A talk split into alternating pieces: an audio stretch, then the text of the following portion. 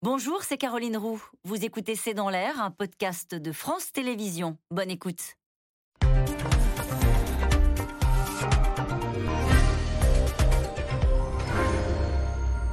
Bonsoir à toutes et à tous. Près de 21 000 hectares de forêt partis en fumée en Gironde et des vacances gâchées pour des milliers de touristes contraints parfois à la hâte de quitter leur camping ou leur lieu de vacances. Ces incendies hors normes et cette canicule sont évidemment une, calamité pour l'environnement mais ils ne sont pas sans conséquences pour le secteur du tourisme.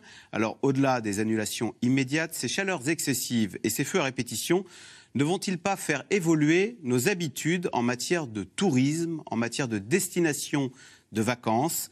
D'ailleurs, n'avait-on pas dit que le confinement avait été l'occasion d'une prise de conscience sur les limites de ce qu'on appelle le surtourisme et la nécessité d'évoluer vers un tourisme plus responsable, plus durable et moins consumériste? C'est le sujet de cette émission de ce C'est dans l'air, intitulée ce soir Incendie, canicule, nos vacances en péril. Pour répondre à vos questions, nous avons le plaisir d'accueillir Frédéric Danhé. Vous êtes journaliste spécialiste des questions environnementales. Je cite votre dernier livre, Rencontre avec des écolos remarquables. C'est publié chez Delachaux Niestlé. Didier Arino, vous êtes directeur général du cabinet d'études ProTourisme. Josette Sixic, vous êtes rédactrice en chef de Futuroscopie. C'est un espace de veille sociologique et de prospective dédié au tourisme. Émilie Torgemen, journaliste en charge des questions environnementales au Parisien aujourd'hui en France, qui titre euh, aujourd'hui La France à sec, 30 départements en alerte sécheresse. Et puis je cite votre dernier article, la dune du Pilat, un site d'exception classé en péril à cause des incendies en Gironde. Et puis en duplex du Vaucluse, ou de Bretagne plutôt, me semble-t-il, euh, Jean Viard, vous êtes sociologue, directeur de recherche associé au CEVIPOV CNRS. Je rappelle votre tout dernier ouvrage coécrit avec David Medioni, intitulé L'an zéro du tourisme, et c'est aux éditions de l'Aube. Merci de participer à cette émission en direct. Didier Arino, je n'ai pas précisé que vous vivez en Gironde. Quel est l'état d'esprit de la population On a vu à la télévision, dans les reportages, des habitants craqués. Euh, donc, comment, dans quel état d'esprit sont les habitants et la filière tourisme? Ça peut paraître anecdotique, mais Didier Arino, la France entière connaissait euh, le camping du Flot Bleu euh, à cause du film Camping, et ça nous a tous frappés. C'était un petit peu la, la, figure de proue de ce qui a disparu avec ces incendies. Alors, les Girondins, ils sont très attachés à leur environnement, ils sont très attachés à ces paysages hein, qui rythment leur vie et forcément, dans ces circonstances, ils sont affectés, ils sont touchés. Mais rappelons que la Gironde, c'est 500 000 hectares de forêt, c'est le deuxième département français avec la plus grande forêt. Et euh, bien sûr, c'est extrêmement triste, c'est 20 000 hectares qui ont, qui ont brûlé, mais la dune du Pilat, le bassin d'Arcachon euh, reste une destination absolument merveilleuse touché. Ah, on, sent votre côté lobbying du, tourisme là, non? Non, c'est pas le côté lobbying, c'est une réalité. C'est-à-dire les grandes destinations euh, ne meurent jamais, surtout que ces paysages Mais il y a quand même eu un coup de bambou sur la population locale. Mais bien sur les propriétaires de camping qui ont craqué, qui ont vu leur vie entière partir en fumée. On s'aperçoit que c'est avec ses tripes quand on voit sa forêt flamber. Mais absolument. Vous vous rendez compte l'attachement quand on voit le, camping euh, Panorama. Ils ont, ils ont toujours vécu avec ce, avec ce camping. Leur grand plaisir, c'est de faire partager ces paysages, cet univers, cette qualité de vie. On est dans des sites Natura 2000. On a un parc naturel régional. Il y a ces sites qui sont classés. Il y a une volonté de préserver cet environnement. Et donc, bien évidemment, les habitants sont touchés.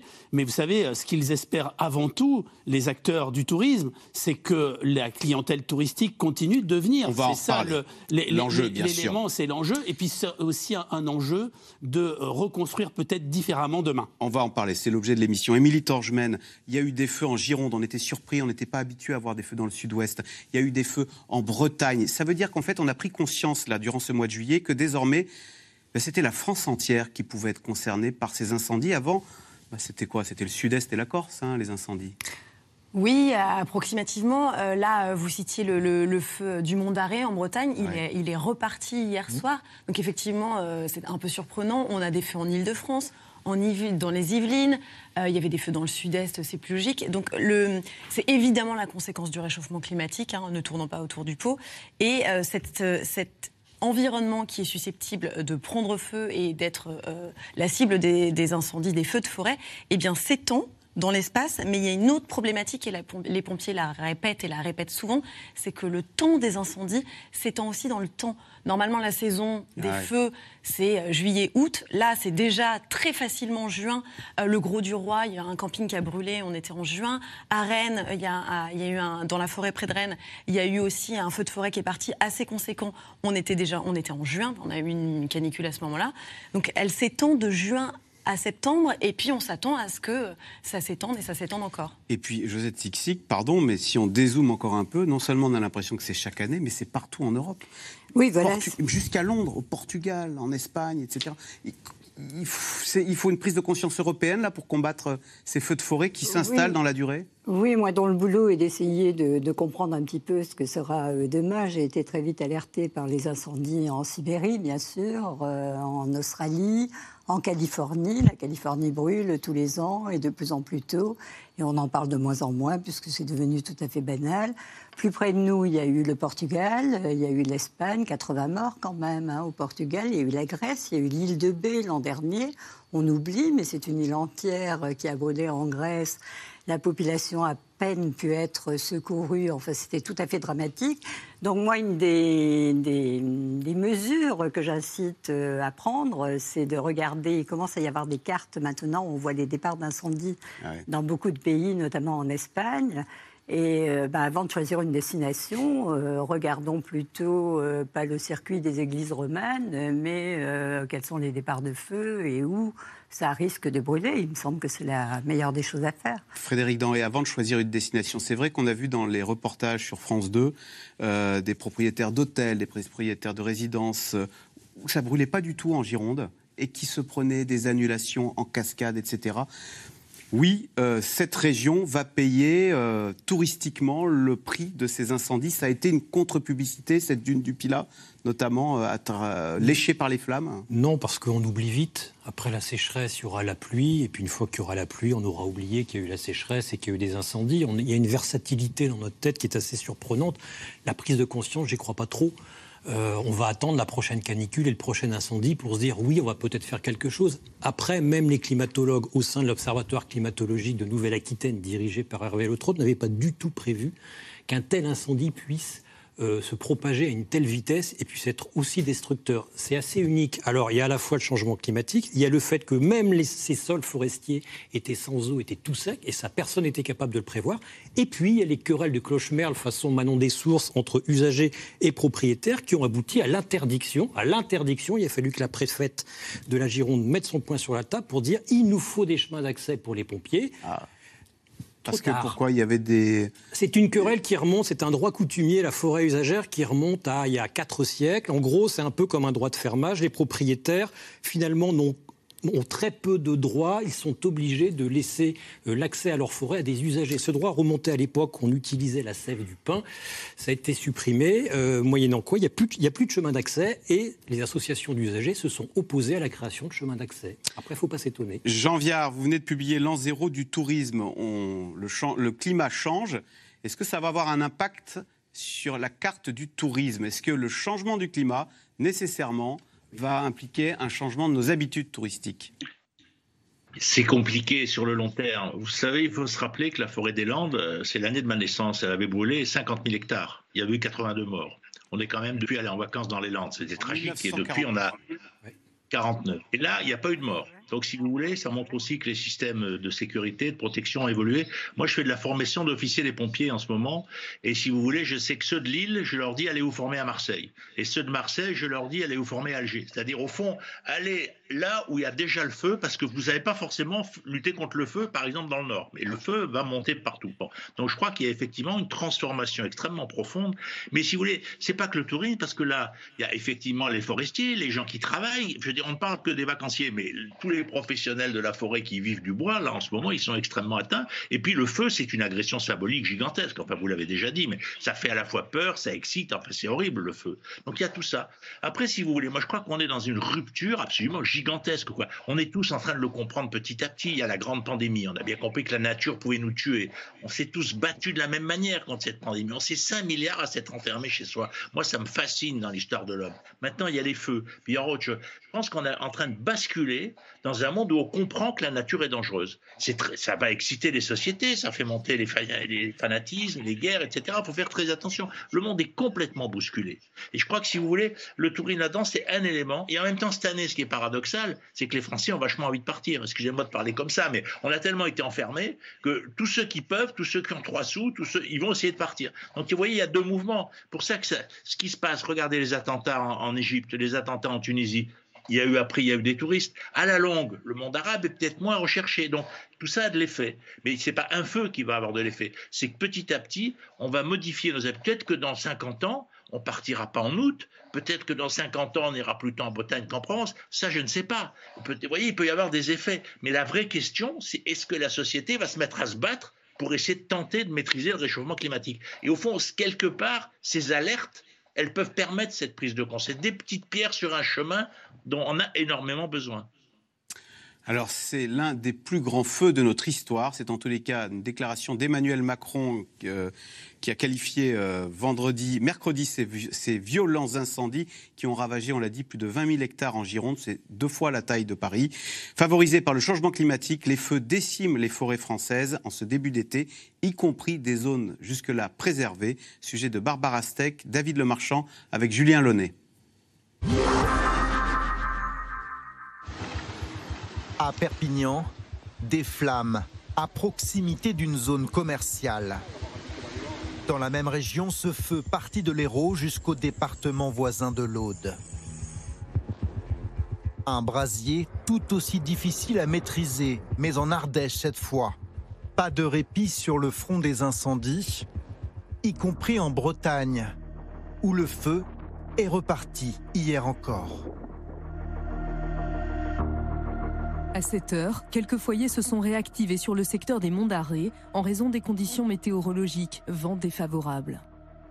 Aux dernières nouvelles, la situation n'est plus critique dans les Monts d'Arrée. Quoi qu'il en soit, la France est en train de vivre l'un de ses étés les plus brûlants. D'après un décompte, plus de 40 000 hectares sont déjà partis en fumée, soit 10 000 de plus que durant toute l'année 2021. Une zone particulièrement ravagée, la Gironde le feu est arrivé de là, là, de ce côté-là, de la gauche. Euh, il a sauté la route, direction les Landes. Et effectivement, la ferme photovoltaïque a brûlé. Vous allez voir même la réserve incendie. La réserve, euh, normalement, elle est pleine, elle a brûlé. Incendie désormais contenu en Gironde. Mais le combat des pompiers n'est pas terminé. Ils poursuivent inlassablement leur mission, car le danger vient maintenant des fumerolles. Ah, c'est un point chaud euh, qui est en train de ronger, qui mine. Et le problème qu'il y a, c'est qu'il s'enterre. On est sur des terres euh, tourbeuses, euh, spongieuses, et le feu s'enterre. Il va miner, un coup de vent, et ça va repartir après sur. ça pourrait repartir après derrière sur le point sensible. Pour ce soldat du feu, la fatigue se fait sentir après des jours et des nuits de lutte. Éprouvé, mais surtout dépité par le désastre écologique, comme il dit, les yeux embués. C'est notre forêt, là il n'y a plus rien, il y a, y a un trou dans, y a un trou dans la région après. Il n'y a plus rien après là. Il y a, y a 40 ans de sylviculture qui sont partis en fumée.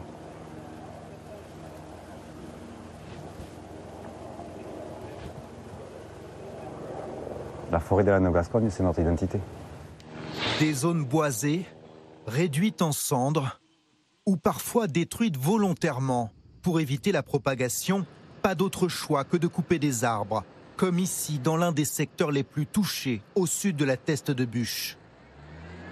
On est en train de tout simplement de tripler la, taille de, ce, qu'on appelle un pare-feu, qui va être destiné à, éviter toute propagation de feu, euh, y compris un feu qui serait euh, serait important.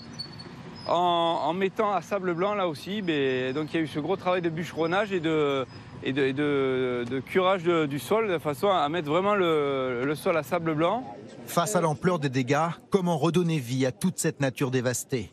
Lors de son déplacement cette semaine, Emmanuel Macron a pris un engagement, construire le jour d'après. On sait les faiblesses qu'il y avait dans cette forêt. Non mais en termes de gestion, de... et donc il faut qu'on rebâtisse, en espèce qu'on ressème, qu'on fasse repousser, mais avec des règles différentes et des règles de prévention. Donc ça, ça va être notre boulot. Tout le monde va s'y mettre. Et on va en faire un, grand chantier national aussi, avec l'ONF, avec tous les acteurs locaux, pour replanter. Dans le sillage du chef de l'État ce jour-là, le maire de la Teste de Bûche, en colère. Pour lui aussi, la gestion des forêts doit faire l'objet d'une remise à plat complète. Moi, je vais prendre mes responsabilités. Il va falloir que chacun, aujourd'hui, prenne ses responsabilités et certains assument. Parce que vous savez, moi, j'ai grandi, j'ai grandi ici. On m'a toujours dit non, non, il n'y a pas besoin d'entretenir parce qu'il peut pas, l'incendie ne peut pas arriver. Nous avons deux forêts, la forêt de cime et la forêt de sol. Le résultat, on le connaît aujourd'hui. En attendant, c'est tout un écosystème qui est menacé. La dune du Pilat va-t-elle s'effondrer faute d'arbres à ses pieds? Il y a aussi l'avenir de la faune, avec tous ces animaux pris au piège des incendies. Encore impossible de savoir combien précisément ont péri. Alors, question téléspectateur Frédéric Danhé. Les incendies ont détruit des zones forestières entières en Gironde. S'en remettront-elles? Il y a toute la question de qu'est-ce qu'on fait maintenant pour reconstruire, pour retrouver cette forêt et quel type d'espèces on, plante ou qu'est-ce qu'on fait? On expérimente euh, c'est ce qu'on fait dans le Var notamment. Il y, a, des parcelles de l'ONF qui sont plantées, d'autres qui sont laissées après incendie, qui sont laissées euh, à la nature. C'est sans doute ce qu'on va, euh, va faire. On va tester, on ne sait pas en fait. Et d'autant plus que la, la, thèse de bûche était une des dernières forêts à peu près naturelles en France. C'était une forêt mixte, c'était une forêt qu'on laissait pousser. Et le manque d'entretien a fait que c'est une forêt qui était devenue, d'un point de vue de la biodiversité, quelque chose de quelque chose d'assez formidable. Et du coup, on ne pouvait pas imaginer que ça puisse brûler, parce que quand vous avez un entrelac de racines, de troncs, etc., ça maintient l'humidité. On ne pouvait pas imaginer que les sols allaient brûler. Donc, qu'est-ce qu'on va faire? On va sans doute observer euh, mais ça suffira pas parce que, comme le reportage l'a dit, la forêt, elle maintient l'arrière de la dune du Pilat, même si de toute façon le mouvement vers l'arrière de la dune du Pilat est inéluctable et il est, inexorable. Il faudra quand même replanter derrière, mais je pense qu'il faudra replanter sur la dune, comme on fait chez moi dans le Nord ou en Normandie, c'est-à-dire planter des zoyas, ces petites plantes dont les racines vont très très profond, jusqu'à plusieurs mètres dans le sable et qui maintiennent les dunes. Ça a fonctionné sur la côte d'Opale, ça a fonctionné dans le Nord. en fait, c'est la physionomie. Donc l'image qu'on a de la dune du Pilat, l'image que l'on a du littoral euh, euh, de la Gironde qui va devoir changer si on veut qu'il perdure. Donc on ne reconstruit pas à l'identique. Ah Didier Arino, est-ce qu'en termes touristiques, c'est la même chose? Est-ce qu'on reconstruit à l'identique? Est-ce qu'il faut s'interroger sur le modèle du camping? Euh, Le modèle du camping bah Franchement, on voyait qu'il fait très chaud quand on est sous une tente et qu'il fait 40 degrés à l'extérieur. Euh, lors de la, des inondations de la vallée de la Royale, les campings sont souvent plus près des cours d'eau. On se souvient que certains avaient été euh, inondés. Est-ce qu'il y a une fragilité dans les campings qui sont au plus près de la nature, mais on le voit, la nature, elle, est, euh, elle devient plus extrême, plus imprévisible D'abord, on veut de plus en plus des hébergements en lien avec la nature. On veut aussi ne pas construire et faire en sorte d'avoir de l'habitat le plus léger possible. On veut aussi que la nature puisse reprendre ses droits. Donc ça fait partie des règles euh, aujourd'hui. Dans les campings, aujourd'hui, chaque mobilhome avait euh, sa bouteille de gaz. Il est évident que ce modèle, on devra en sortir. De la même façon, ça pourrait être une expérience euh, véritable de reconstruction avec une autre vision, une autre qualité de prestation, d'intégration de la nature.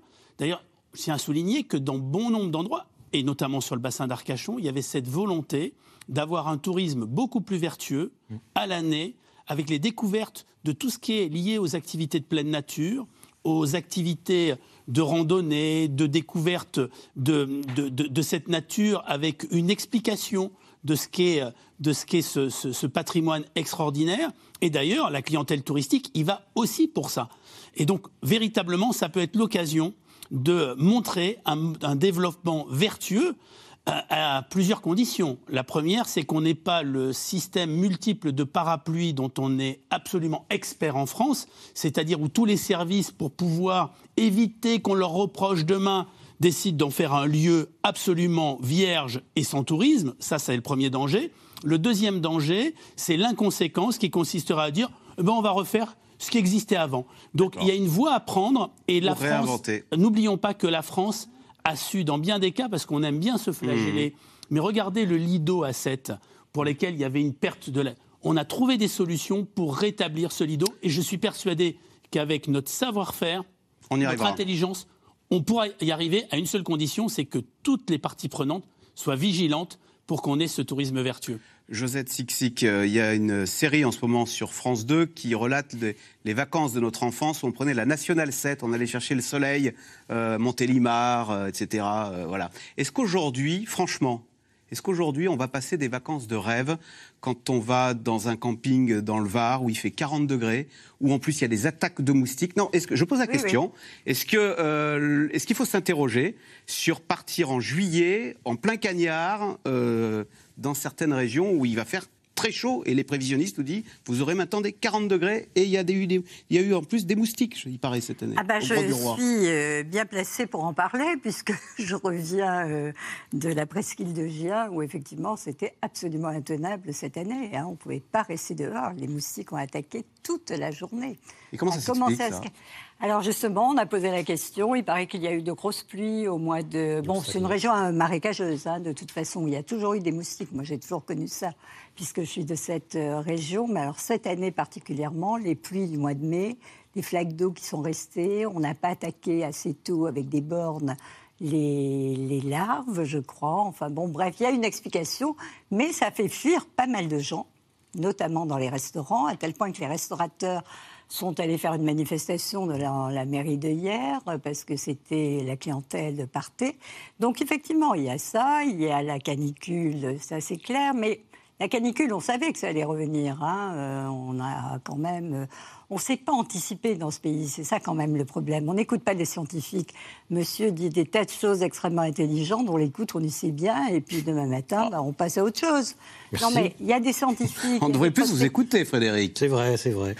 Mais, mais- on, mais là, de- sur les on moustiques- devrait les écouter et agir, euh, et agir euh, tout de suite. Donc effectivement, coup de soleil, moustique, euh, canicule, ça sera le lot. euh, Eh on ouais. le sait depuis longtemps. Et hein. du coup, Émilie Torchman, est-ce qu'il n'y a pas un début de changement d'habitude, euh, d'envie de moyenne montagne, euh, d'envie euh, euh, d'aller de- d'Europe du Nord, de Scandinavie? Est-ce qu'on constate à. Alors- on commence à le constater, ça Alors, euh, bon, il, va, il va y avoir toujours du monde sur la côte d'Azur. Là, on va, on va pas. Non, mais on essaye de et- déceler des tendances. Mais, mais bien sûr, si, si, cette tendance existe déjà. Euh, alors, pour tout vous dire, on est en train de travailler dessus euh, au journal pour lequel je, je travaille moi-même. Euh, mais oui, il y, a, il y a des tendances qui existent et ce sont des tendances qui sont euh, héritées du Covid. On a eu quand même des années où on n'a pas eu le droit euh, de sortir euh, de l'Hexagone. On nous avait demandé, c'était le, c'était le gouvernement qui nous disait à l'époque, faites des, vacances bleu, bleu, blanc, rouge. Et donc, on a redécouvert les uns et les autres bah, qu'on avait effectivement un patrimoine euh, touristique euh, très intéressant, y compris euh, au sein de notre, de notre beau pays, ce qui fait qu'on n'a pas besoin de prendre l'avion, puisque, bah, on va le rappeler, le train, ça pollue 8 fois moins que la, à, à 1, 8 fois moins que la voiture et Alors, des 13 des- fois des moins que l'aéroport. qui sont plus en vogue aujourd'hui qu'ils ne l'étaient pas forcément Alors peut-être euh, la moyenne montagne, effectivement, l'été qui est redécouverte. Euh, Il y a pas mal de choses, notamment sur les week-ends, qui sont euh, plutôt des week-ends à la campagne plutôt qu'à la mer. Et donc c'est vraisemblablement des week-ends qui remplacent euh, les week-ends euh, à Lisbonne ou enfin les, les week-ends euh, citadins euh, à travers la frontière. Donc ça commence à émerger Donc effectivement. le Cantal plutôt qu'Antibes et l'Islande plutôt que le Maroc. Et la, et la- et la Bretagne, mais rien de neuf, parce que la Bretagne, ça fait un certain temps que la Bretagne est courue, mais la Bretagne euh, bénéficie et de cette image euh, de, de plage et de cette image de relative fraîcheur euh, en période de canicule. Rien Jean, de neuf. Jean Viard, vous disiez tout à l'heure, peut-être peut-être que finalement l'été, ce sera plus la, situa- la, la période idéale pour euh, faire du tourisme, pour euh, visiter, pour partir en randonnée. euh, euh, là aussi, euh, il peut y avoir une évolution dans la façon dont on prend des vacances. Vous savez, on est arrivé à un milliard et demi de touristes internationaux en 2019. 100 millions en 68. Donc le phénomène du tourisme international, il est en pleine explosion. Il était en pleine explosion. Et je ne parle pas du départ en France, où il y a quand même qu'à peu près 50 ou 60% des gens qui partent, mais on pourrait dire qu'il y a 80 des gens qui pourraient partir. Donc on pourrait aussi mener une politique pour augmenter le départ des Français. Alors comment on fait pour que tous ces gens n'aillent pas au même endroit, au même moment? Comment on fait effectivement pour qu'il n'y ait pas du surtourisme sur le modèle de ce qu'il y avait à Barcelone ou etc. Le problème, il est simple au fond, c'est qu'il n'y a pas de politique touristique. Il faut dire les choses comme elles sont. Le seul objectif du tourisme, c'est d'attirer plus de clients. Et regardez le gouvernement, ils vous disent il nous faut 100 millions de touristes internationaux. C'est une excellente idée, mais on les met où? On les fait venir quand? Et sur quelle modalité? Donc, si vous voulez, le problème, c'est que quand on veut déplacer euh, bientôt peut-être 2 ou 3 milliards d'humains sur la planète, ça nécessite des stratégies. Alors, soit il y a des stratégies par l'argent, un peu ce que fait le ski, si je peux me permettre, parce qu'en gros, euh, il y aura de moins en moins de stations avec de la neige, donc on fait monter les prix. On voit bien qu'il y a quoi, 6 à 8 des Français qui vont au ski, où effectivement, on va avoir une réflexion, je dirais, très numérique. Vous direz, moi, je veux aller en vacances. On va vous dire, oui, mais monsieur, à tel endroit, tout sera plein à ce moment-là, ou peut-être comme à Marseille, avec la calanque de Sugiton, on a réservé à 400 personnes sur Internet, alors qu'il y en avait 2000 qui entraient, qui piétinent et tout. Mais au fond, ça se passe très bien, parce que tout le monde est content qu'il n'y ait plus que 400 personnes. Et c'est pareil pour la, la Tour Eiffel. Le tourisme a besoin d'une mise en organisation, d'une diffusion dans le temps. en Italie, ils ont droit à une semaine de vacances familiales. Ils peuvent prendre leurs enfants une semaine et partir de l'école. Je trouve ça une idée fantastique, parce qu'après tout, s'il a la grippe, il ne va pas à l'école non plus. Mais si vos parents vont hors saison à un endroit merveilleux, merveilleux. Dans votre vie, c'est magnifique. Donc vous voyez, il faut inventer, vous regarder ce quand vous, vous la prendriez quand cette semaine? Euh, en plein juillet ou bien à un autre moment de l'année? Ben Non, il faut la prendre, il faut la prendre en automne. Il faut la, si vous voulez aller à Venise, allez-y en novembre. C'est magnifique Venise l'hiver. Il y a beaucoup moins de, il fait un peu froid. Il faut bien s'équiper. Vous voyez, c'est ce décalage qui est intéressant. Donc, si vous allez à New York pour votre boulot, ben, si vous pouvez amener vos gosses, c'est fantastique. Il n'y a pas grand monde qui va à New York pour son boulot. Mais je pense cet exemple qui est un peu extrême. Il faut qu'on ait une réflexion sur le temps et sur l'espace du tourisme, ou sinon on va arrêter la démocratisation. Il y a le choix, il y a deux choix Soit on fait le tourisme, on est contre le tourisme de masse. Moi, j'entends des discours sur le tourisme de masse. Le tourisme de masse, c'est le tourisme du peuple. Il faut dire les choses comme elles sont. Soit on est pour un tourisme populaire et à ce moment-là, on se pose ces questions de diffusion, d'organisation. Soit on sélectionne par l'argent. C'est un peu vers ça qu'on va aller. Hein. Eh bien justement, parlons-en. Donc il y a la catastrophe écologique, mais il y a aussi le désastre économique. Hein. La forêt partie en fumée, c'est tout le secteur touristique girondin qui se retrouve à terre avec des annulations jusque dans les Landes. voyez ce reportage de Barbara Steck et Dominique Lemarchand. De l'emblématique camping des Flots Bleus, seule la devanture et la réception ont résisté aux flammes.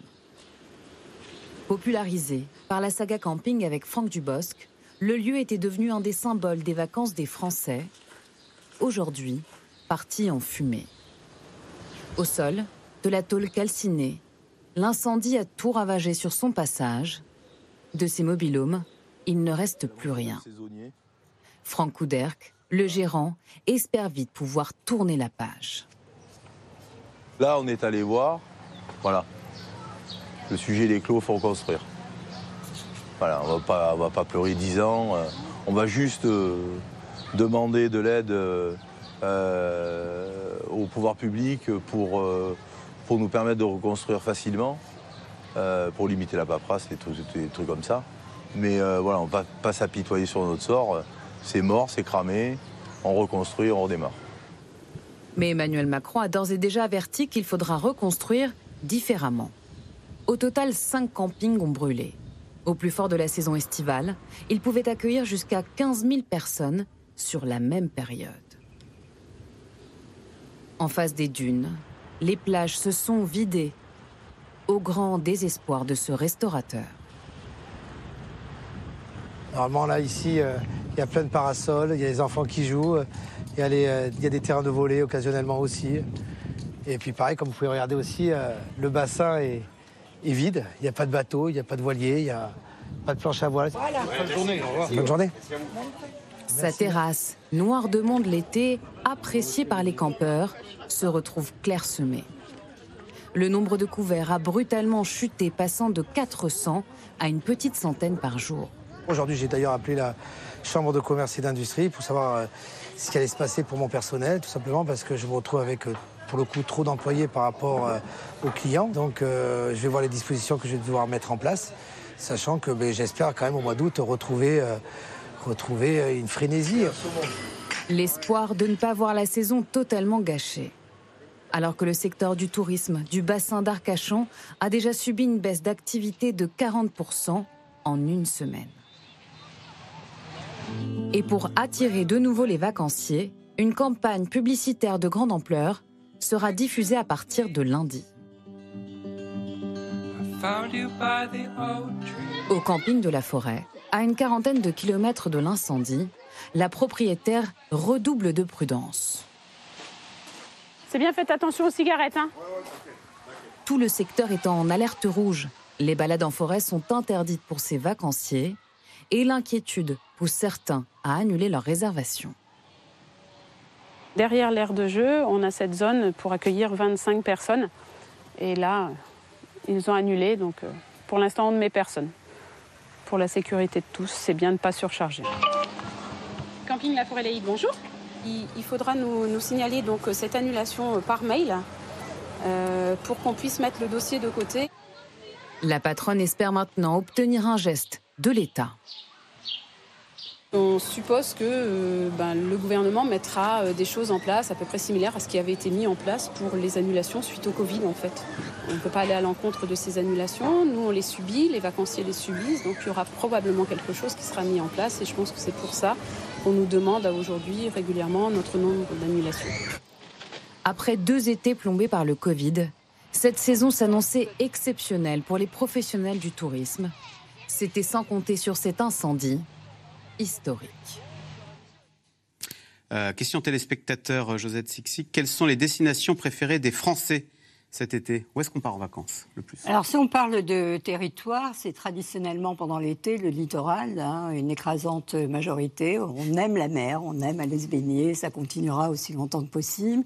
Ensuite, c'est, je ne sais pas si, mais, si Didier est d'accord, c'est la moyenne montagne, euh, la montagne, la campagne, la ville. Alors, la ville, je pense que cette année, les étrangers, effectivement, sont, enfin, la ville en France, c'est essentiellement Paris, hein, et Paris après euh, Nice, euh, Cannes. Alors il y a Disneyland, il ne faut pas oublier quand même que le major, le poids lourd des destinations touristiques, c'est Disney avec en année normale 15 millions. Hein, 15 millions de, touristes hein, voilà, c'est, ah il y a le Mont-Saint-Michel aussi dans le top 10, je crois. Oui, oui, alors il y a le Mont-Saint-Michel, il y a la Tour Eiffel. Bon, à Paris, il y a pas mal hein, de sites emblématiques. Alors maintenant, il commence à y avoir le Vieux-Port à Marseille, où il y a de plus en plus de monde. Ça devient absolument étonnable. Frédéric Blanc, c'est vrai que justement, on a l'impression d'une concentration toujours plus grande sur quelques spots. Euh, vous parliez du Sud, euh, les calanques, par exemple, euh, bah, commencent à être submergés. Il y a tellement de monde que ça en devient le métro aux heures de pointe, les Calanques, à côté de Marseille. Oui, mais c'est régulé. Il y a un quota de, visiteurs qui est autorisé chaque jour. Et mais on, en arrive là maintenant? C'est régulé? Évidemment. Est-ce que, ça doit nous interroger de se dire, bah voilà, maintenant on a un ticket comme chez le boucher? Ah oui, c'est exactement ça. En fait, il y a un tabou qui est élevé chez les gens qui s'occupent de nature en France, les biodiversitaires, les naturalistes, les gestionnaires de parcs nationaux, régionaux, réserves naturelles. C'est que finalement, aujourd'hui, pour accéder à ces zones naturelles, eu égard aux conséquences du piétinement, ne serait-ce que le piétinement, qui sont dévastatrices et qui occasionnent des coûts. Il y a tellement de touristes sur les calanques. Que les chemins se dégradent. Du coup, il y a du, du ravinement pardon, à cause de la pluie. D'ailleurs, tout ça, il y a des frais de remise en état qui sont très importants. Eh bien, c'est là où je voulais en venir. Un tabou est élevé. La question ne se pose même plus de savoir si on va mettre un prix à l'accès des milieux naturels. Alors, le tabou reste, c'est-à-dire il n'y aura jamais de péage, il n'y aura jamais de ticket à l'entrée. Par contre, euh, ben, on va faire en sorte, un peu comme, euh, comme pour la dune du Pilat, de vous diriger vers un parking qui, lui, sera payant. Ou alors, il faudra faire une réservation pour accéder au Calanque. Ou alors, aujourd'hui, quand vous allez à Port-Cros en bateau, il faut que vous réserviez l'accès à des bouées qui vous, euh, qui vous empêchent d'avoir à jeter l'ancre, lesquelles détruisent les fonds marins. En fait, c'est un, tabou qu'on ne voulait pas euh, lever. Ça nous vient du monde anglo-saxon. L'exemple québécois, ils ont rendu payant l'accès à leurs parcs nationaux, moyennant quoi ça les a sauvés financièrement. Aujourd'hui, c'est ça, le tourisme de masse, il est tellement concentré, il a tellement peu été régulé, comme le dit fort justement Jean Vière, qu'aujourd'hui on est obligé de le faire et de passer par l'argent, ce qui est en soi épouvantable, parce que du coup, bah, qui va pouvoir y aller? Ceux qui auront les moyens d'attendre d'une façon ou d'une autre. À l'international, il y a, oh, pardon. Il, y a, un exemple assez euh, étonnant, c'est le Bhoutan. Alors tout le monde ne va pas au Bhoutan, mais qui vient de déclarer qu'il imposera une taxe de 200 euros par jour pour, euh, dès qu'il réouvrira ses portes, donc c'est à l'automne, pour éviter le surtourisme. C'est le cas au Botswana, euh, pareil. Là, on est donc, au niveau de taxe. C'est la régulation par l'argent dont parlait Jean Viard. Didier Arino, est-ce que c'est un phénomène que vous constatez qui inquiète les professionnels du tourisme, à savoir euh, ces quelques spots, il n'y en a pas des millions, tout le monde veut voir la Joconde, tout le monde veut voir le Saint-Michel, le monde entier, je parle, hein, et, avec toujours plus de concentration, et à la fin, bah, on sait, trop de tourisme, enfin c'est une question, tu le tourisme. Oui, c'est ce que disait un, sociologue américain, c'est que quand il discute avec ses compatriotes américains, quand ils vont en Europe, ils viennent en France, quand ils viennent en France, ils viennent à Paris, quand ils viennent à Paris, ils vont au Louvre, et quand ils vont au Louvre, ils vont voir la Joconde. Donc évidemment, ça fait partie des... Mais euh, quand on parle de surtourisme, euh, en France, 98% de notre territoire est en sous-tourisme, l'essentiel de l'année. Donc, si on parle beaucoup de surtourisme, ça fait bien plaisir d'ailleurs aux journalistes, aux milieux médiatiques, mais la réalité, c'est on a combien Alors chaque fois, on nous donne les mêmes exemples Amsterdam, Venise, etc.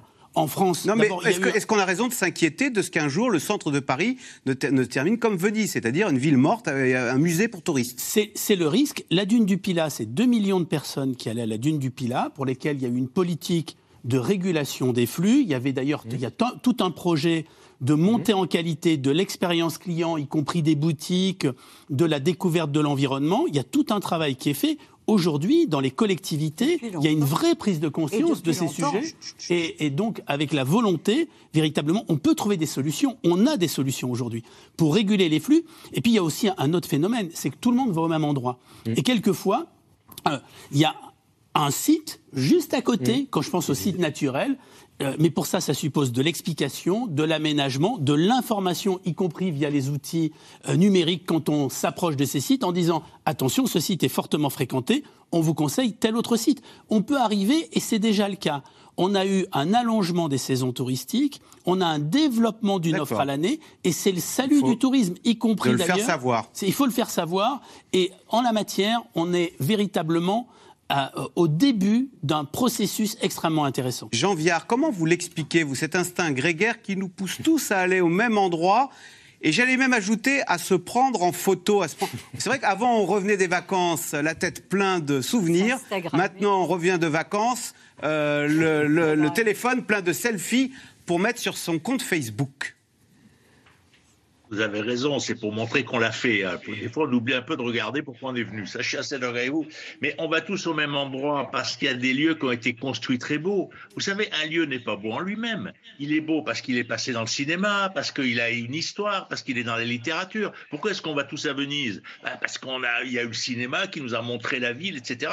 Bon, donc si vous voulez, les lieux comme ça. Après, il faut effectivement diffuser. Vous voyez, moi, j'ai travaillé dans, dans, le livre que vous citiez, c'est issu d'un colloque qu'on avait fait à Nantes. Il y avait les gens de Barcelone de la mairie de Barcelone, qui est un des lieux du surtourisme. Ils ont été élus contre le surtourisme. Et en fait, qu'ils s'y sont rendus compte, il faut regarder les flux. Il y a des gens qui viennent manger pour la, journée des campings. Ceux-là, il faut les diriger d'un certain côté. Ce qu'ils veulent, en gros, c'est manger sur les remplaces et ils repartent.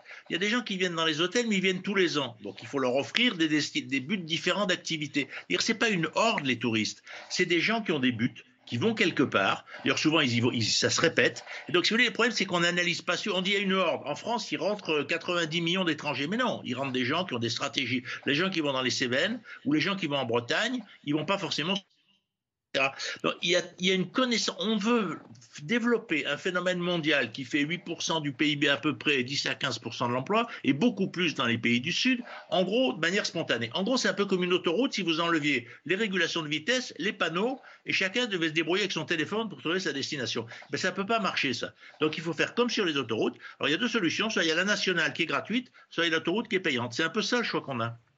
Josette Sixic, pendant le confinement, on a tous vu, on a été émus par les images de Venise vide, des oiseaux qui se posent place Saint-Marc, sans personne, et on s'est dit, en fait, il faut qu'on retrouve ça. Article des échos aujourd'hui en disant, oh bah, on est reparti comme avant en pire.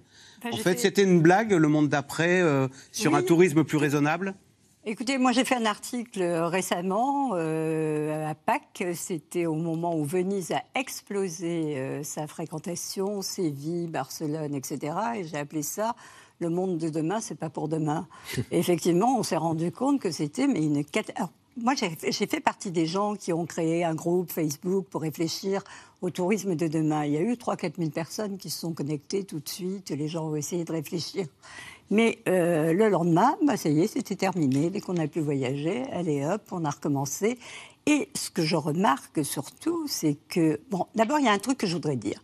C'est que je suis exaspérée qu'on ne parle de tourisme et que de surtourisme. Le, surtourisme. Ah bah c'est le du journaliste, c'est de parler des trains qui n'arrivent pas à l'heure. Non, non, mais ah, c'est extrêmement limité, mais c'est extrêmement limité dans le temps et dans l'espace. Hein. Euh, Didier euh, l'a dit, euh, on est en sous-tourisme plutôt dans la plupart des régions et dans beaucoup de, pays du monde. Donc il faut effectivement essayer de diffuser un maximum euh, ces touristes qui ne demandent qu'une chose, c'est de passer de bonnes vacances, de voir de jolies choses, d'être tranquille. Alors pourquoi est-ce que les Chinois ne veulent Alors- pas aller à Aurillac, ils préfèrent aller voir la Joconde à Paris? Mais c'est normal, euh, il y a des icônes euh, comme ça, on a toujours voyagé pour pouvoir voir de belles choses. Maintenant, il y a des gens qui vous parlent de marketing du beau, euh, comme si le tourisme avait été autre chose que du marketing du- de l'esthétique. Oui, les gens veulent voir des belles choses, donc eff- effectivement, ils ont envie de s'en approcher le plus possible. À Paris, ils vont s'approcher le plus possible du centre. hein. Quand on a voulu les faire dormir euh, à 20 km de Paris, euh, en banlieue, Bon, ils n'étaient pas tout à fait d'accord. Ils ont été pour des raisons économiques. Donc il y a quand même toutes ces choses qu'il faut, euh, qui se passent. Il y a tout ce que la presse se dit et qui n'est pas vraiment la réalité. Et pour en revenir au sur, je ne peux pas exagérer, mais pour le surtourisme à Venise, Barcelone, etc. euh, là, il y a quand même un problème qu'il faut poser, c'est le problème des liaisons aériennes qu'on a multiplié, démultiplié. C'est la responsa- les responsables. Quand vous avez euh, entre Porto et euh, la France à peu près 780 vols par semaine, alors qu'il y en avait une trentaine avant, vous avez compris pourquoi Porto est devenue une ville intenable. Donc le surtourisme, pardonnez-moi, mais vous, vous me citez plein d'exemples oui, qui montrent que des villes sont détruites par le surtourisme. Il n'y a plus de Portugais l'a au centre voulu, de Porto. On l'a voulu, ce surtourisme. On a donné, on a accordé des slots à des compagnies aériennes. Est-ce que vous avez besoin d'avoir 60 vols tous les jours pour aller à Porto, euh, de Paris, euh, 40 de je sais pas où, de Bordeaux, etc. Santorin, vous Non, trouvez que c'est une- une- c'est- Je reviens de une- Mykonos. Je une île, suis euh, allée à Mykonos pour Ouais. voir dans quel état c'était. Vraiment, hein, j'ai fait l'effort d'y aller. Mais euh, sur un panneau d'affichage, c'est une trentaine de vols. C'est trois heures à peu près, c'était une trentaine de vols. Vous vous rendez compte? Donc ça doit nous interroger quand même ce qui se Mais passe. ça nous interroge par rapport à ce que c'est tout à fait ce que Jean euh, a dit. C'est-à-dire qu'il faut réguler tout ça. On ne peut pas continuer à dire à Ryanair allez si, ok, allez hop, on vous redonne un slot et vous redéveloppez une liaison. Alors Frédéric l'aérien. Euh, c'était la une du bien public hier euh, sur le tourisme en Bourgogne. Donc, ils voyagent à leur porte. Alors, est-ce que c'est c'est un vrai phénomène ça? Euh, le, bien, le bien public qui dit depuis l'été 2020, les restrictions des déplacements liés au Covid, les Français ont semble-t-il gardé l'habitude de voyager près de chez eux. Est-ce qu'on peut partir euh, se dépayser à 40 km de chez soi? Est-ce que c'est une tendance qui, qui se développe? Ben, Il suffit de marcher. Voilà. Il n'y a pas meilleur voyage que la marche. Moi, je suis un marcheur après avoir été longtemps un plongeur. C'est du voyage intérieur. C'est du voyage qui détruit pas. C'est du voyage qui coûte pas cher. C'est du voyage où on pense à rien d'autre qu'à mettre un pied devant l'autre. Et oui, on peut le faire. Alors pas partout. Faut pas exagérer. Je vous défie de trouver une belle rando à faire du côté de chez moi, euh, dans le nord, dans, dans le bassin minier. C'est pas joli, joli. Même si les terrils sont devenus des zones végétalisées avec un risque incendie maintenant. Mais oui, on peut voyager à côté de chez soi. Euh, mais après, on l'a dit, hein, euh, c'est une, c'est une- une forme de marketing qui fait qu'on va là, on nous dit c'est là qu'il faut aller, parce que dans votre vie, il faut faire, faut pas aller, il faut faire, il Ah. faut faire Venise, il faut faire, pas encore Aurillac. Et finalement, tant mieux, parce que du coup, à Aurillac, vous avez des randonneurs, des gens qui font du parapente, des gens qui font du VTT, des gens, euh, oui, qui ont un investissement plus important que, euh, c'est- comme l'a dit Jean, c'est pas du tout le même type. Il n'y a, pas deux touristes qui sont totalement identiques, mais il y a un tourisme effectivement qui se développe à proximité et aussi, faut le dire, pour une raison économique. Les gens ont moins de moyens. Didier Arino, il y a aussi un petit peu un tourisme, comment dire, de trophée. Il faut avoir fait un week-end à Rome. Et, et si on ne part pas en vacances alors que le voisin part, euh, on a un petit peu raté sa vie? Ah oui, d'ailleurs, pour les, pour les Français, vous savez que c'est très important de réussir ses vacances. On a quasiment le droit de tout rater dans sa vie, Ah, euh, sauf ses vacances. sauf ses vacances. Euh, mais on peut passer de belles vacances en fonction de, ses, de ses centres d'intérêt. Et c'est ce qu'il y a d'extraordinaire en France, un peu partout. On peut avoir un tourisme de proximité en vivant des choses extraordinaires. D'ailleurs, on l'é- on l'évoquait sur bon nombre de destinations. Quand euh, vous êtes dans le sud-ouest, évidemment, le bassin d'Arcachon, vous n'avez pas besoin d'aller très loin pour être à la fois dépaysé, euh, vivre de belles aventures, euh, partager des choses. Que l'on- les- on part en vacances pourquoi, en fait? On part en vacances pour se construire des souvenirs, pour partager des choses pour échanger, pour apprendre, pour découvrir. Le touriste n'est pas aussi idiot qu'on veut bien le dire. D'ailleurs, il n'y a qu'à voir les destinations qui fonctionnent bien. D'ailleurs, en premier lieu, ce sont des destinations qui sont belles. Parce que moi, je veux bien, on peut faire tout le marketing que l'on veut, mais dans la réalité, un bel endroit se vend quand même mieux qu'un endroit qui est moche. De la même façon, quand il y a une offre touristique intéressante, les vacanciers adhèrent à cette offre. Le tourisme, c'est un marketing de l'offre. Le fait de proposer des choses différentes, pour peu qu'elles soient de qualité, ça fonctionne. Vous avez les scrupules en vous disant, et si ma pub est trop bien, tout le monde va y aller et l'endroit sera ravagé. Alors, ce qu'il y a d'absurde, c'est de communiquer sur certaines destinations touristiques pour l'été. Ça n'a aucun sens. Ou de communiquer sur ce que les gens savent déjà. Et bon nombre d'institutionnels du tourisme font ça. Communiquent sur ce que l'on connaît déjà. Et d'ailleurs, l'État le fait quand il communique à l'étranger. Il communique essentiellement sur les grands spots touristiques. Justement, il faut démarketer ce type de- de-. Il faut en revanche marketer, promouvoir présenter une offre qui est aussi beaucoup plus inclusive. Parce que pourquoi on fait du tourisme? C'est une vraie question qu'on doit se poser. On fait du tourisme pour vivre au pays. On fait du tourisme parce que c'est un complément d'activité pour les acteurs locaux. Et, euh, sur le bassin d'Arcachon, les ostréiculteurs, euh, tous les, tous les savoir-faire. 15% tous les- de l'économie, hein. c'est l'économie. Souvent, on prend que les emplois du, Gironde. du- du tourisme. Et sans le complément de l'activité touristique, dans bon nombre de zones en France, à la montagne, à la campagne, il n'y aurait plus de pharmacie, il n'y aurait plus de bouchers, il n'y aurait plus de boulangerie, car c'est le complément de l'activité qui permet de vivre au pays. Et c'est comme cela qu'on doit. Et puis on doit aussi calculer l'impact économique, à la fois les aspects négatifs et les aspects positifs, et on ne le fait pas suffisamment. Alors, euh, le tourisme, encore faut-il trouver pour les professionnels du tourisme de la main-d'œuvre. C'est le grand problème de cet été, notamment pour les restaurateurs. Alors, s'agit-il d'horaires trop contraignantes? Les salaires sont-ils trop bas? Selon les professionnels du secteur, en tous les cas, pas moins de 200 000 saisonniers manquent à l'appel cet été. Reportage à Deauville sur la côte fleurie de Barbara Steck et Stéphane Lopez. À Deauville, ces promeneurs profitent de la fraîcheur matinale. Les premiers vacanciers ne vont pas tarder sur la plage et dans la cuisine de ce restaurant, l'équipe prépare le service du midi.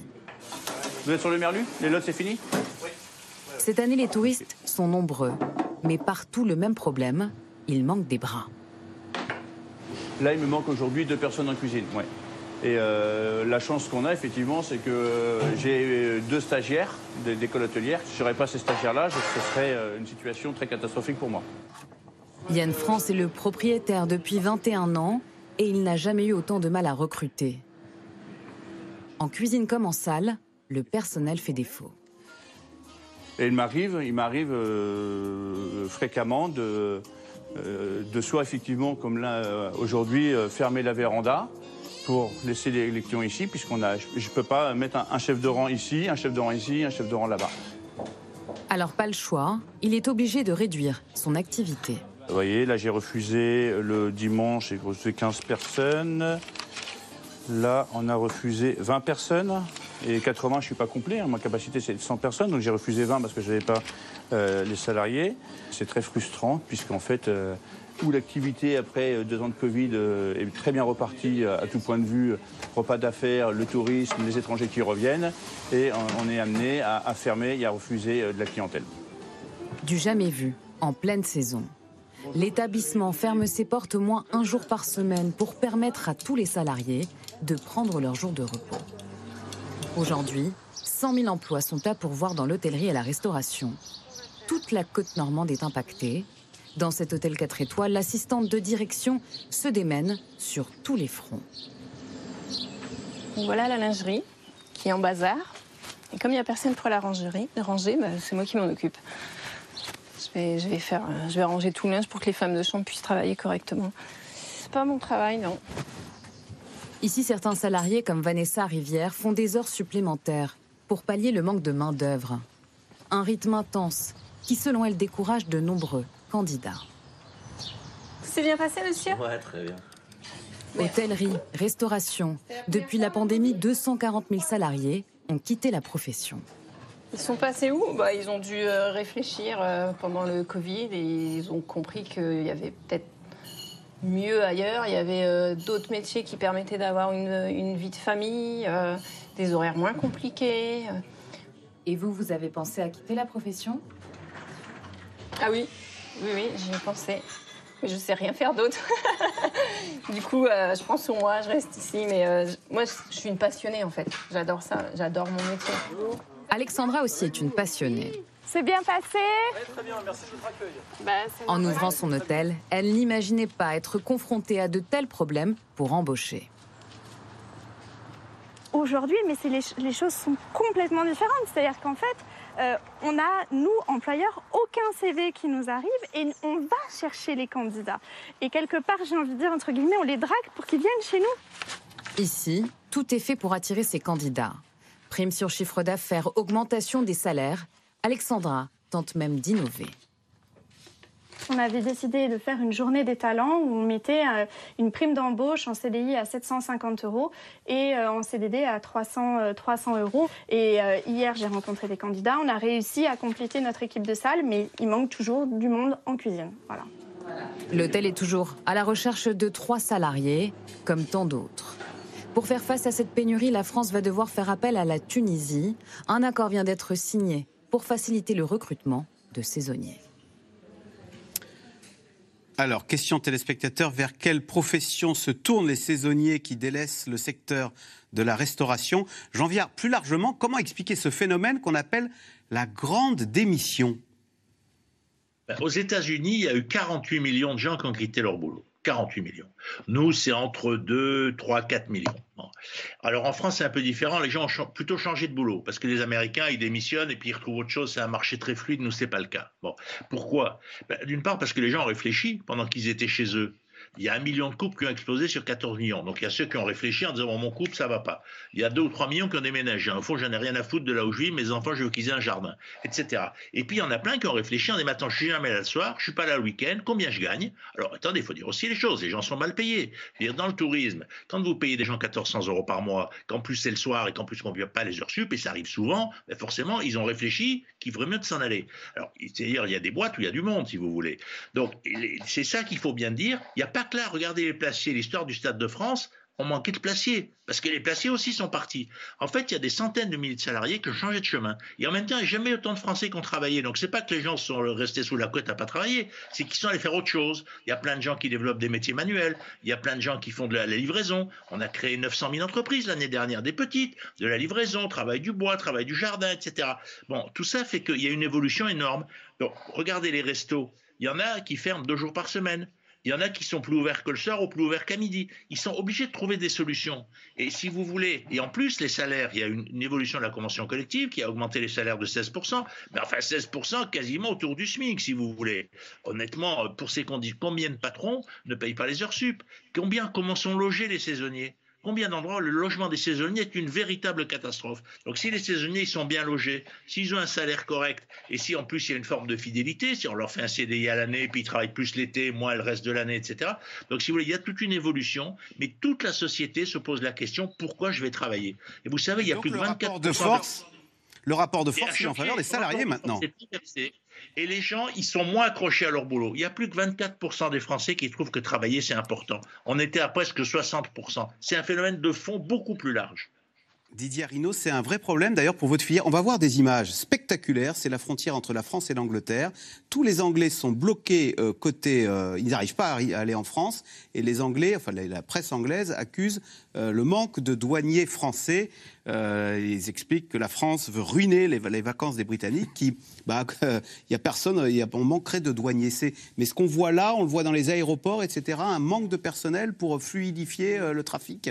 Mais c'est absolument scandaleux la façon dont on, accueille les, étrangers dans notre, dans notre pays.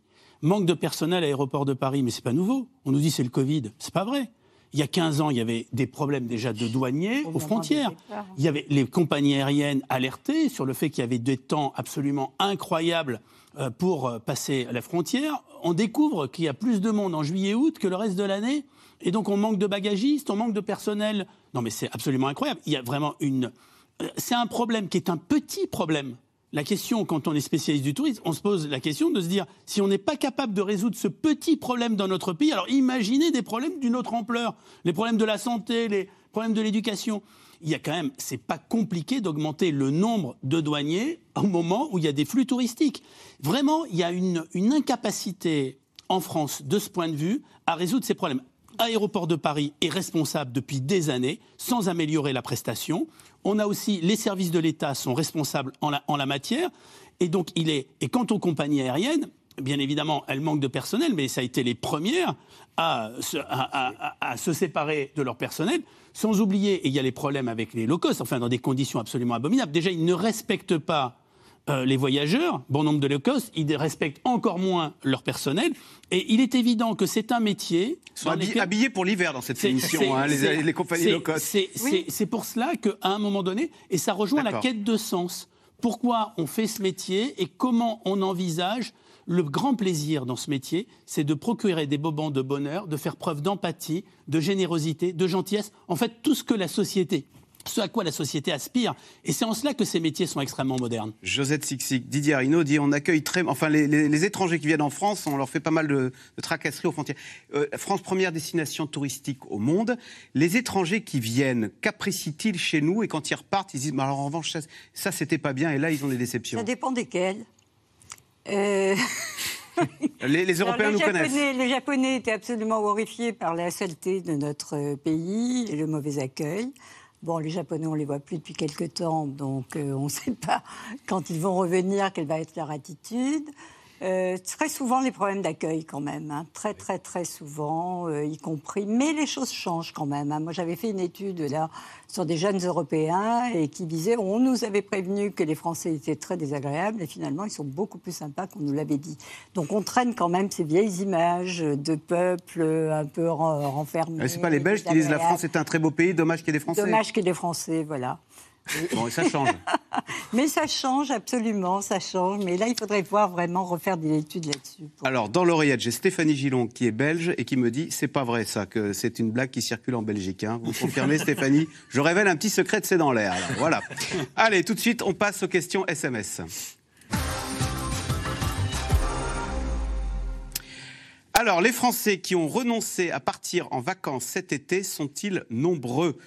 Euh, je ne sais pas qui veut répondre. Euh, ah, Didier Ils sont, ils sont moins nombreux que d'autres années, malgré l'augmentation des prix, malgré les problèmes de pouvoir d'achat. Ça démontre à quel point les vacances sont importantes pour nos concitoyens. Ils font tout pour préserver leurs vacances. Mais rappelons aussi, si, si on en a un petit peu plus qui partent cette année, pour l'été, il n'y a qu'un peu plus de 50% des Français qui partent en vacances. Et à l'année, les très belles années, c'est seulement 68-69%. Émilie Torgeman, le risque euh, d'incendie restera-t-il d'actualité même après les saisons estivales? Il y a un avant et un après. Maintenant, on sait que les incendies, il peut y en avoir partout. Ah, euh, et qu'il faut, il va falloir s'occuper de nos forêts, y compris dans le Jura ou en Bretagne. Absolument, mais on, le sait et on s'en occupe. Hein. Je, vais vous rassurer là-dessus. Euh, les forestiers travaillent, euh, implantent de nouvelles essences qui peuvent d'abord résister à la sécheresse et ce faisant limiter les risques d'incendie. Et puis c'était un peu la bonne nouvelle de toutes ces catastrophes. On apprend malgré tout, on a appris sur la canicule depuis 2003 on a appris. Là, avec les incendies qui se multiplient, on peut espérer qu'on est en train d'apprendre euh, cette culture du risque euh, dont on a beaucoup dit que la France en manquait. Euh, voilà, à titre d'exemple, moi, mon dernier déplacement dans le sud de la France, j'ai tout de suite regardé les accès. Bon, peut-être qu'on devient paranoïaque en travaillant sur l'environnement, c'est une autre question. Ah mais j'ai tout de suite regardé les accès s'il fallait partir en cas d'incendie, en cas de feu forêt. J'ai pu dire aux personnes chez qui j'étais qu'ils étaient plutôt mal équipés. Ah Donc euh, on, apprend, c'est une bonne chose. Ce qu'on fait nous personnellement, les collectivités le font et le font vraisemblablement beaucoup mieux. Et, je pense que euh, comme il y a eu un après 2003, il y aura un après. Et puis euh, c'est comme avec la tempête Xintia, on sait maintenant en Charente qu'avoir un vasistas ça peut vous sauver en cas d'inondation. Euh, Catherine, dans les Hauts-de-Seine, pour réguler le flux de touristes, envisage-t-on de revoir les dates des vacances scolaires? Josette Sixix, c'est vrai qu'il y a d'abord il y a les, zones A, B, C là qui permet un petit peu de de répartir, de pas tous se marcher dessus. Euh, qui a été un grand progrès. Hein. C'est bien ça. Le découpage, oui, hein, moi je pense que ça a été un énorme progrès. Ça a permis quand même de fluidifier euh, la, fréquentation, notamment pour les vacances d'hiver hein, sur, la, sur la montagne. Donc ça, c'est bien. Euh, après, euh, les vacances, on en parle de, tout le temps, hein, de cette histoire de calendrier scolaire. Tout le monde est conscient, effectivement, de la nécessité de l'améliorer, sauf qu'on n'y arrive pas. Alors, je ne sais pas si on n'y arrive pas parce qu'on ne veut pas y arriver, ou aussi parce que en été, il fait beau, normalement, donc c'est le moment où tout le monde veut partir on n'arrive pas tellement à s'en sortir. Je ne sais pas s'il y a quelque chose à dire là-dessus. Frédéric Danré, c'est Chantal à Paris. Quelles régions en France seront le plus épargnées par le changement climatique? Et on pourrait ajouter donc euh, celles qui, à l'inverse, seront le plus frappées par le réchauffement climatique. Bah, je ne vais pas le dire, sinon tout le monde va aller là où je ne vais pas vous dire. Donc on bah quand même, attendez, on est entre nous là. Oui, entre nous, personne hein, On est assez dans l'air. La, Normandie, l'ouest des Hauts-de-France, c'est sans doute les, deux régions qui seront les moins impactées, surtout le Cotentin. Donc, mais c'est pas pour ça qu'il faut tout le monde aller acheter euh, du côté du Cotentin. Euh, les régions les plus impactées, on le sait. Vous pensez, vous sous-entendez que ça aura des, des, conséquences sur le marché de l'immobilier là? Mais tant qu'on régulera pas l'immobilier en France, tant qu'on régulera pas le foncier, on s'en sortira pas. Enfin, les gens qui auront les moyens pourront se sauver vite. Tant qu'on régulera pas le foncier, le tourisme continuera, le tourisme de masse continuera à faire augmenter le prix des logements au détriment des saisonniers je finis de, répondre à votre question. Les régions qui vont être très difficiles, il suffit de lire le rapport des assureurs britanniques, notamment, qui ont remis un rapport il y a, cinq ans, qui a été réactualisé. Euh, assureurs britanniques, ceux qui assurent les voyages des retraités anglais. Ils disent retraités anglais, allez plutôt dans les Alpes, dans la vallée du Rhône, plutôt qu'en Côte d'Azur. Côte... Eh oui, les assureurs qui assurent les voyages sont des très très bons observateurs du risque climatique, risque inondation, risque incendie. Donc ils déconseillaient, il faudrait que je le relise, Côte d'Azur et Languedoc-Roussillon. Mais ils n'avaient pas tort. Euh, Didier Arino, quelle part de leur budget les Français consacrent-ils à leurs vacances? Un mois du, foyer. C'est très important. C'est stable? C'est relativement stable. Mm. Ça avait légèrement augmenté euh, ces dernières, euh, ces dernières années d'ailleurs. Mais en fait, ce chiffre moyen, il recèle des différences énormes. C'est-à-dire, il y a ceux qui, d'abord, la plupart des Français qui partent en vacances ne partent que l'été, et une seule fois, et notamment les classes populaires. En revanche, il y a les multipartants et les multipartants qui ont des revenus beaucoup plus importants, ceux-là peuvent consacrer bien plus qu'un mois de rémunération. Mais vous savez, le budget vacances, c'est souvent ce qui reste quand on a payé toutes les charges contraintes. Donc, s'il n'y a pas une augmentation du pouvoir d'achat de nos concitoyens, très vite, on va se retrouver dans une situation où on aura une diminution des partants. C'est le déclassement quand on ne peut plus partir en vacances, quand on ne peut plus offrir à ses enfants une semaine de vacances. Ça fait partie de toutes les revendications. Depuis 1936, vous avez vu que lorsqu'il y a eu les gilets jaunes, dans les, sur les barrages, ils disaient avec nos revenus, nous ne pouvons pas partir en vacances. Et donc ça, c'est un élément très important. Et comment on arrive à recréer des vacances populaires, à permettre au plus grand nombre de partir? Et puis ceux qui sont extrêmement frustrés, ce sont aussi des classes moyennes inférieures qui sont à la fois trop riches pour, pour être aidées est trop pauvre pour s'offrir des vacances. Jean Viard, on le voit, hein, les vacances, c'est plus que des dépaysements, c'est s'affirmer, avoir une place dans la société, une place respectée, respectable. Mais on est une société du temps libre, si vous voulez. Les vacances, c'est la grande religion, faut le dire comme ça, c'est ce qui nous relie. Surtout quand même que les vacances, c'est d'abord la famille, parce que là, on dirait que tout le monde part dans les hôtels, etc. On va d'abord dans sa région d'origine, on va d'abord dans sa famille, on part avec ses enfants, ses amis. C'est l'amour, au sens large, si vous voulez, les vacances. C'est ça qu'il faut bien voir. Et c'est vrai que ça ne se passe qu'une fois par an pour la plupart des gens. Et si elles sont ratées, ben, il faut attendre un an pour les réussir. Moi, je crois que c'est devenu le grand lieu du lien. Vous savez, ça a pris. Avant, il y avait des fêtes religieuses les fêtes du travail, les manifs, il y avait des tas de grands moments collectifs. Maintenant, le gros moment collectif, c'est les vacances. Et ceux qui en sont exclus, notamment les jeunes, vous savez, les, les, on part en vacances si on est parti petit. Ça s'apprend lentement. Moi, ma grande revendication, c'est qu'on remette au départ les jeunes des banlieues. Franchement, s'ils partaient plus souvent en vacances, je pense qu'on aurait moins de problèmes avec eux. Eh ben, c'est entendu. Émilie Torgemène, ces incendies ont-ils au moins quelques bienfaits pour les sols? Alors oui, euh, mais, mais c'est du moyen et long terme. Donc c'est ce qu'on se disait, les paysages euh, vont... Les forêts s'en remettent, les forêts s'en remettent toujours. La question c'est à quel rythme et est-ce que nous, on pourra le voir. Donc oui, euh, à moyen et long terme, ça fait utiliser seul. Donc à partir de 10, 15 et puis... Euh, à partir de... Oui, de toute façon, si on ça dépend si on replante ou si on n'en replante pas. Si on replante, on replantera d'ici deux ans, un an, deux ans peut-être, le temps justement euh, que, les sols soient prêts. Et là, oui, on aura des forêts d'ici 20 ans avec des arbres grands et adultes. et si on ne replante pas, bah, ça prendra encore un peu plus de temps. Euh, Frédéric Dan, a-t-on mesuré la pollution générée par ces incendies? Oui, oui, c'était mesuré, c'est bien connu, c'est de la suie. Euh, c'est les, particules fines qui peuvent rentrer dans les poumons, mais en termes de CO2... Non, elles sont trop grosses pour rentrer dans les poumons. Euh, elles sont trop grosses, elles sont, en fait, vous les, même si vous les ingurgitez, vous allez éternuer, vous allez les rejeter. oui, c'était parfaitement mesuré. D'ailleurs, il y, a un contre-effet assez amusant, si j'ose dire, c'est que ça lutte contre le changement climatique parce que ça réfléchit la lumière du soleil et ça l'empêche d'aller jusqu'au sol. Pour être rentable, le tourisme français doit-il euh, s'axer sur le luxe ou sur la démocratisation? Ben, C'est la question que posait Jean Viard. Le, tourisme, c'est pour tous ou pour une petite élite? Alors là, euh, vous posez comme ça Les deux. Les deux. Les deux. Il faut savoir sûr attirer faut les milliardaires et, euh, que tout et- La et- et le- et tout à luxe, chacun. elle n'aura jamais de problème pour partir. Donc, euh, je comprends qu'il y ait des opérateurs qui premiumisent leur, euh, leur offre. Et a- oui, c'est le dernier mot qu'on a inventé. C'est pas moi qui l'ai inventé.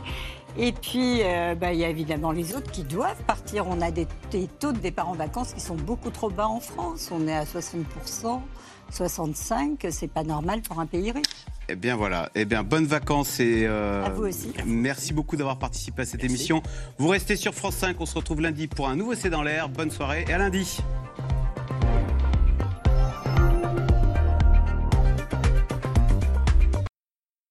C'était C'est dans l'air, un podcast de France Télévisions. Alors s'il vous a plu, n'hésitez pas à vous abonner. Vous pouvez également retrouver les replays de C'est dans l'air en vidéo sur France.tv.